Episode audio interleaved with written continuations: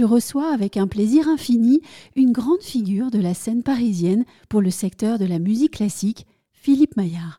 Comment envisage-t-il son métier? Comment choisit-il les salles de concert pour les artistes qu'il a décidé de produire? C'est un voyage parisien au théâtre Grévin, à l'église Saint-Roch, à la salle Gaveau et bien d'autres lieux encore que nous allons faire ensemble et de nous dire que le cœur de la culture doit beaucoup à des professionnels comme lui.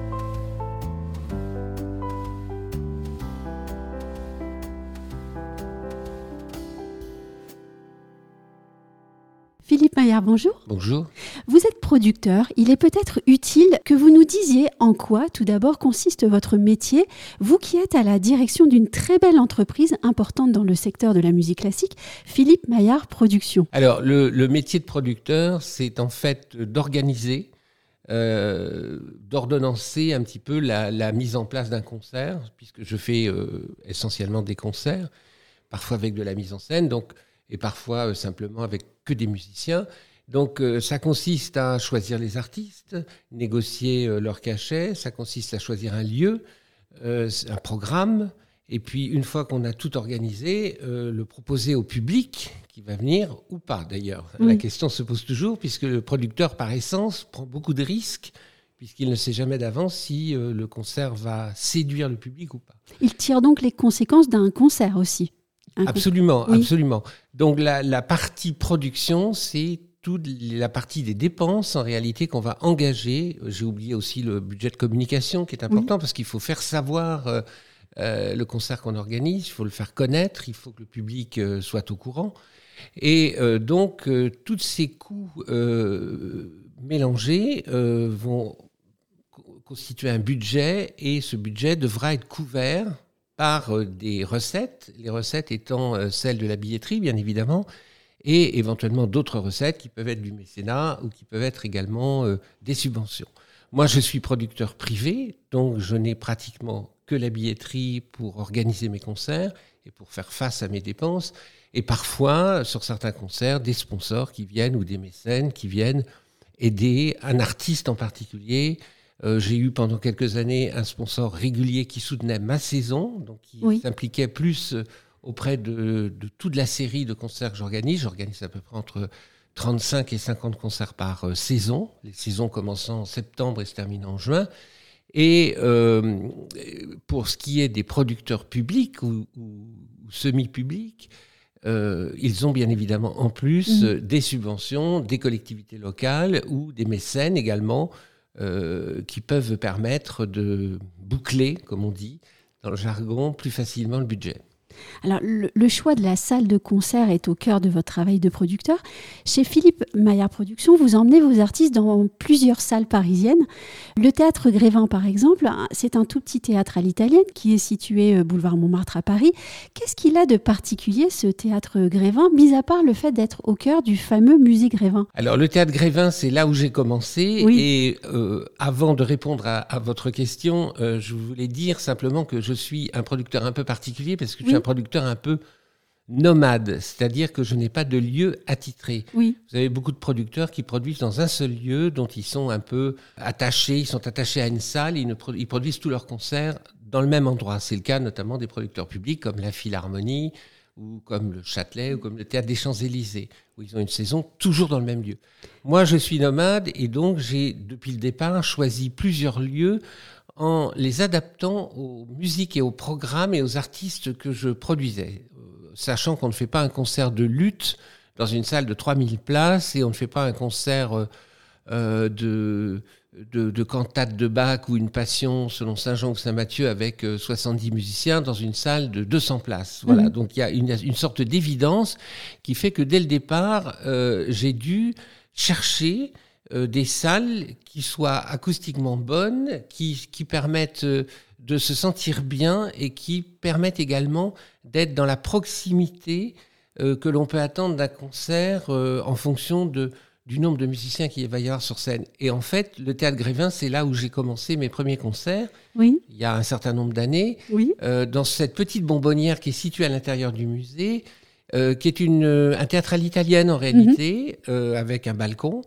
Euh, une toute petite scène et où j'ai fait euh, pendant des années de la musique baroque euh, dans des formations de chambre qui dépassaient pas 10 musiciens parce qu'on peut pas en mettre plus tout simplement et avec une acoustique de théâtre qui est exceptionnelle. Il n'y a aucune perturbation de bruit extérieur, ce qui, ce qui arrive aussi beaucoup dans les églises, puisque les églises où j'organise des concerts, on a beaucoup, beaucoup de perturbations, de, de klaxons, de, de bruit extérieur. Et euh, au Théâtre Grévin, j'ai commencé là où j'ai euh, produit pendant des années, continue, je continue de le faire euh, une quinzaine de concerts par, par saison. C'est là que Philippe Jarouski, Andreas Scholl, Emmanuel Haïm ont commencé leur premier, ont fait leur premier pas. Donc il y a déjà presque 30 ans. Oui. Et c'est là également où le public s'est retrouvé dans une une atmosphère, un esprit complètement différent des grandes salles comme euh, la Philharmonie, comme le Châtelet, comme le Théâtre des Champs-Élysées, et contre lesquelles je n'ai jamais voulu me mettre en concurrence en réalité. Mhm. En réalité, j'ai toujours voulu proposer autre chose. Donc dans des lieux un peu atypiques et dans des lieux surtout qui répondent euh, à l'esprit de la musique que l'on veut, que, l'on veut présenter. Vous cherchez aussi la, la qualité de la relation, au fond, toutes les relations. La qualité, absolument. La qualité, la qualité d'écoute, c'est-à-dire que le public doit être complètement à l'aise et doit euh, euh, vraiment avoir une communication évidente avec le public. Quand on est à Saint-Roch, par exemple, euh, la grande église parisienne, on se trouve dans une acoustique très difficile, très résonante, avec beaucoup de réverbération. Euh, et on ne peut pas présenter euh, des concertos euh, très virtuoses de Vivaldi, par exemple, parce qu'on mm. on va entendre une espèce de magma passer le 5-6e rang, on va pas entendre grand-chose. Donc il faut y présenter des œuvres vocales, des œuvres vraiment qui, auraient pu, qui auraient pu et qui ont été pour certaines écrites pour ce genre de lieu comme Saint-Marc de Venise, qui était une église aussi à l'acoustique, enfin très très réverbérante et où les compositeurs se sont adaptés eux-mêmes mm. en créant des œuvres à double cœur, à triple cœur. Et à Saint-Roch, on y fait exclusivement des grandes fresques euh, chorales, euh, notamment de Bach, euh, toujours dans une dimension sacrée, puisque le lieu s'y prête. Et ça permet au public de découvrir une musique extraordinaire dans des conditions un peu différentes d'un théâtre. Et, justement, je ne peux pas m'empêcher de citer ici la date du 22 mars 2024, euh, puisque le, public va pouvoir venir écouter un monument de la musique. Tout à fait, tout à fait. La, Passion selon Saint Jean de Bach, euh, que nous donnons d'ailleurs chaque année à l'église Saint-Roch, parce que c'est une espèce de, de rendez-vous un peu rituel euh, qui correspond d'ailleurs euh, à l'époque, euh, à la liturgie, enfin au respect du, calendrier liturgique. Mhm. Alors c'est relativement important parce qu'il y a beaucoup de gens, beaucoup plus qu'on ne pense, qui viennent avec cette idée, cette espèce de, de mémoire euh, de ce qui s'est passé il y a 2023 ans et qui viennent écouter ça avec une, une, une, une approche complètement différente. Il faut savoir qu'à Saint-Roch, il fait pas toujours très chaud, on n'est pas toujours très bien installé, c'est des chaises euh, en paille. Euh, on va pas y chercher le confort, on va y chercher une expérience euh, qui sera un peu plus euh, spirituelle, on va dire. Et puis la qualité des musiciens aussi. Et la qualité, bien sûr, ça je n'en parle même pas, parce que la qualité des musiciens, c'est une base évidente de tous les concerts. C'est-à-dire, je dois choisir les meilleurs et je dois proposer au public les meilleurs. Mais quand on a cette qualité de musiciens et qu'on est dans une, un lieu complètement différent. Et j'en veux pour preuve que certains chefs, comme Philippe Hervègue, a toujours été très attaché euh, à présenter euh, des, des, grandes œuvres comme celle-ci, comme la Messe en si, euh, enfin toutes les œuvres de Bach finalement, celles de Handel aussi comme le Messie, de les présenter dans des églises et notamment à Saint-Roch parce qu'ils trouvent que ça ne ça ne donne pas du tout, on n'a pas, on ressent pas la même émotion dans un théâtre.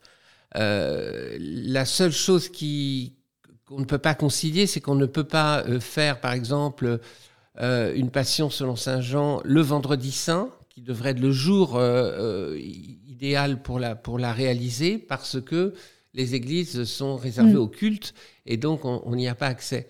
Mais on peut faire une passion selon Saint Jean, par exemple, le vendredi saint, dans un théâtre mais ça n'a pas du tout la même dimension. Je l'ai fait, je l'ai fait à Gavot et ça n'a pas du tout euh, la même dimension. Et quand on vous écoute, on comprend bien justement l'intérêt de travailler d'un côté, par exemple, avec le théâtre Grévin et de l'autre avec euh, l'église Saint-Roch ou bien l'oratoire du Louvre également. Voilà, ou la salle Gaveau, qui sont, voilà, en gros, j'ai deux salles de 900 places qui sont Saint-Roch et Gaveau. Saint-Roch, c'est pour la musique sacrée, Gaveau pour la musique profane.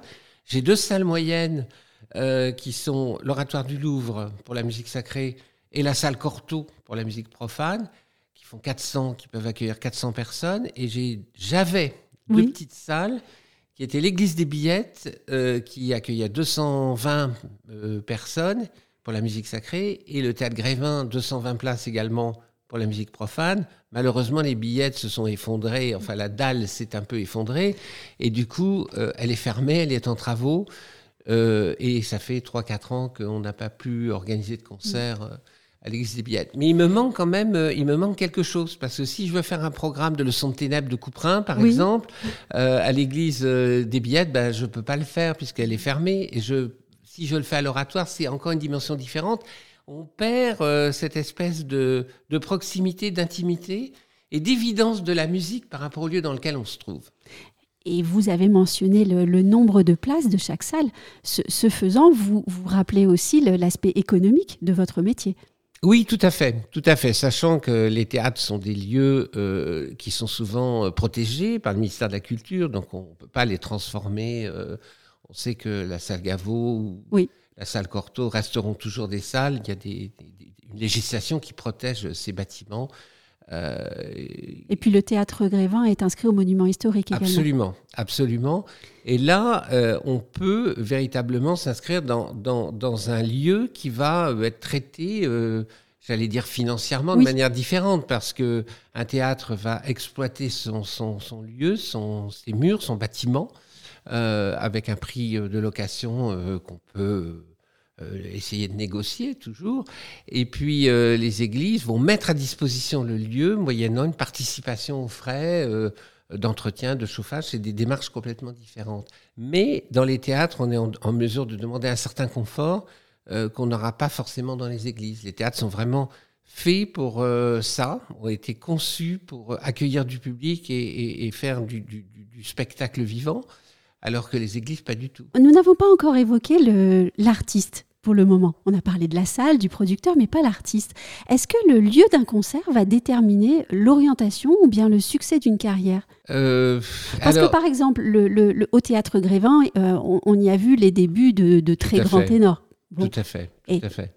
Alors, effectivement, euh, c'était vrai. Ça l'est un peu moins aujourd'hui, euh, sachant qu'il euh, y a une vingtaine d'années, on n'avait pas les réseaux sociaux, on n'avait pas cette rapidité de l'information mhm. qui circule. et donc, un artiste commençait dans une petite salle, il allait dans une moyenne, il, il continuait dans une grande. Et moi, j'ai vu ça de nombreuses fois. J'ai fait également euh, par exemple, le premier concert de Franco Fagioli, le premier concert d'Orlinski euh, à la salle Gaveau. Et après, bon, je les ai gardés un an ou deux, puis après, ils sont partis. Euh, tout naturellement, et j'en suis très très heureux pour eux, au Théâtre des Champs-Élysées ou à la Philharmonie. Donc ils ont changé de dimension.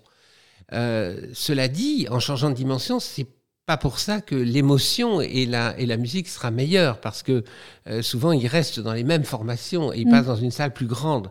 Euh, pas avec forcément des orchestres plus grands. Et là, euh, on va avoir effectivement ce que j'ai toujours recherché, c'est-à-dire euh, est-ce que l'adéquation entre la salle et la musique et l'artiste, la voix ou les instruments, l'instrumentarium s'il est important ou pas, va fonctionner. Et je pense qu'il y a beaucoup d'artistes qui aujourd'hui, alors je vais prêcher pour ma paroisse, hein, euh, gagnerait à hum, rester davantage à la salle Gaveau que de partir dans des salles où ils vont se perdre dans, l'immensité de la salle. Euh, malheureusement, après, les contraintes économiques font que, et les contraintes aussi de notoriété d'un artiste, font que, euh, bon, bah, évidemment, les aboutissements, les, paliers de carrière font qu'ils arrivent à des salles plus grandes parce qu'ils font euh, dans le monde entier les plus grandes salles de, des plus grandes capitales. Voilà. Donc c'est un peu comme ça que ça se passe. Après, euh, l'artiste euh, qui démarre à Grévin, euh, il va pas forcément suivre toutes les étapes, il peut les sauter ou alors il peut disparaître. Hein. On a eu des artistes qui sont arrivés à Grévin, qui ont commencé, puis qui n'ont pas continué parce que ça n'a pas fonctionné. C'est totalement imprévisible, ça dépend beaucoup de l'artiste, oui. euh, de sa force mentale, parce qu'on parle toujours de, l'instrument, de l'organe, mm. la voix, ou, ou, mais derrière, il faut avoir des gens qui sont quand même très armés, oui. euh, qui savent absolument ce qu'ils veulent, qui, qui vont qui vont euh, tisser leur toile, si je puis dire, euh, dans leur carrière. Les carrières se font pas forcément avec les meilleurs. Enfin, ils sont tous très bons, bien sûr, mais euh, il y en a d'excellents qui ne vont pas y arriver, alors que d'autres seront peut-être un peu moins bons et vont y arriver. Euh, donc tout ça est une espèce de fragilité humaine, euh, de tout d'ailleurs, de, de l'esprit et aussi de, des, de, des doigts. euh, des, bon, certains attrapent des tendinites sur les, les instrumentistes, d'autres ont des problèmes euh, de dos euh, pour les pianistes, d'autres ont des problèmes de, de cordes vocales, d'autres ont, ont, ont, comment on dit, on somatise par rapport Oui. à, à l'angoisse qu'ils peuvent avoir de rentrer sur scène. Enfin, tous les comportements de, humains sont. Mm. Toute la palette humaine est présente dans, dans le concert vivant. C'est pour ça que le concert vivant reste un, un moment de grâce absolue. On, on parle beaucoup du disque qui est en train de, de s'effondrer, enfin le disque physique, Oui. c'est remplacé par le, le streaming, ce qui n'est pas du tout la même chose.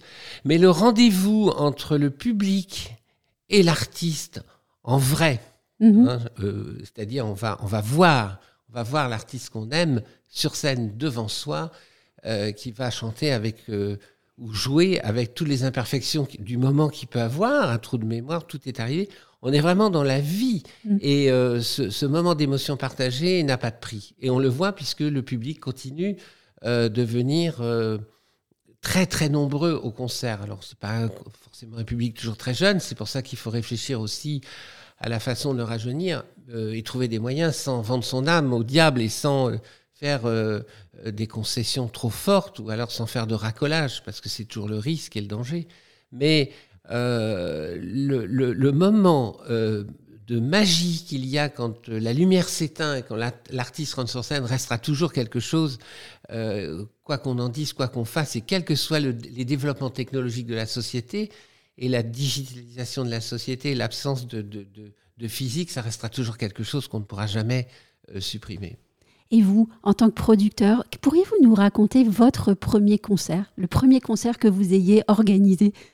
Alors le Parce premier, qu'on a parlé de Oui. rencontres et, et Alors, de... des premiers concerts, bon, moi j'ai commencé à Grévin dans les années, euh, un peu avant les années Oui. 90, donc c'est très ancien. Mais. euh, Avec des belles rencontres à l'époque. Des belles rencontres Oui. à l'époque. Et, et là, ce qui, est, ce, qui est, ce qui est terrible et intéressant, c'est de voir comment, aujourd'hui, ça fait 33e saison, donc Oui. 33 ans, j'ai fait une génération. C'est-à-dire, j'ai accompagné, en commençant, des artistes qui étaient en fin de carrière. Donc, j'ai fait leur dernier concert. Par exemple, Paul Eastwood, Mm. le contre-ténor, euh, ou Camille Moran, Mm. qui sont pratiquement maintenant, on va, on va les citer comme des gens du XXe siècle. Oui. Et puis, euh, j'ai accompagné des gens qui étaient en pleine puissance pendant des années, comme Gérard Laine. Et puis, j'ai mis le pied à l'étrier de jeunes qui, aujourd'hui, sont devenus euh, en Des pleine maturité oui. Et qui vont euh, aussi, euh, la route tourne et qui vont. Moi, j'ai une chance, c'est que euh, je n'ai que, je n'ai pas de d'instrument, de, de dextérité, de de, de, de doigts ou de voix euh, à défendre. Donc forcément, euh, comme tous les producteurs, on est épargné par euh, les, les Le temps qui les passe. le temps qui passe et les mots et les, les, les, mots, les mots du temps qui vont, qui vont abîmer les doigts, qui vont abîmer la voix et qui vont faire que euh, je peux continuer comme ça pendant encore euh, bon, un certain nombre d'années, alors qu'un artiste, à partir de 50, 55 ans, commence à, à véritablement réfléchir à ce qu'il va faire après, parce que la voix ou les, ou les doigts euh, vont, vont, vont, Oui. euh, vont se modifier. Enfin, Puisqu'on est dans l'humain, donc le temps c'est pas passe. très gai hein, tout ce que je vous raconte. Je suis certaine que chaque salle, ou même n'importe quelle salle de, de- de votre carrière, a abrité en son cœur une histoire mémorable.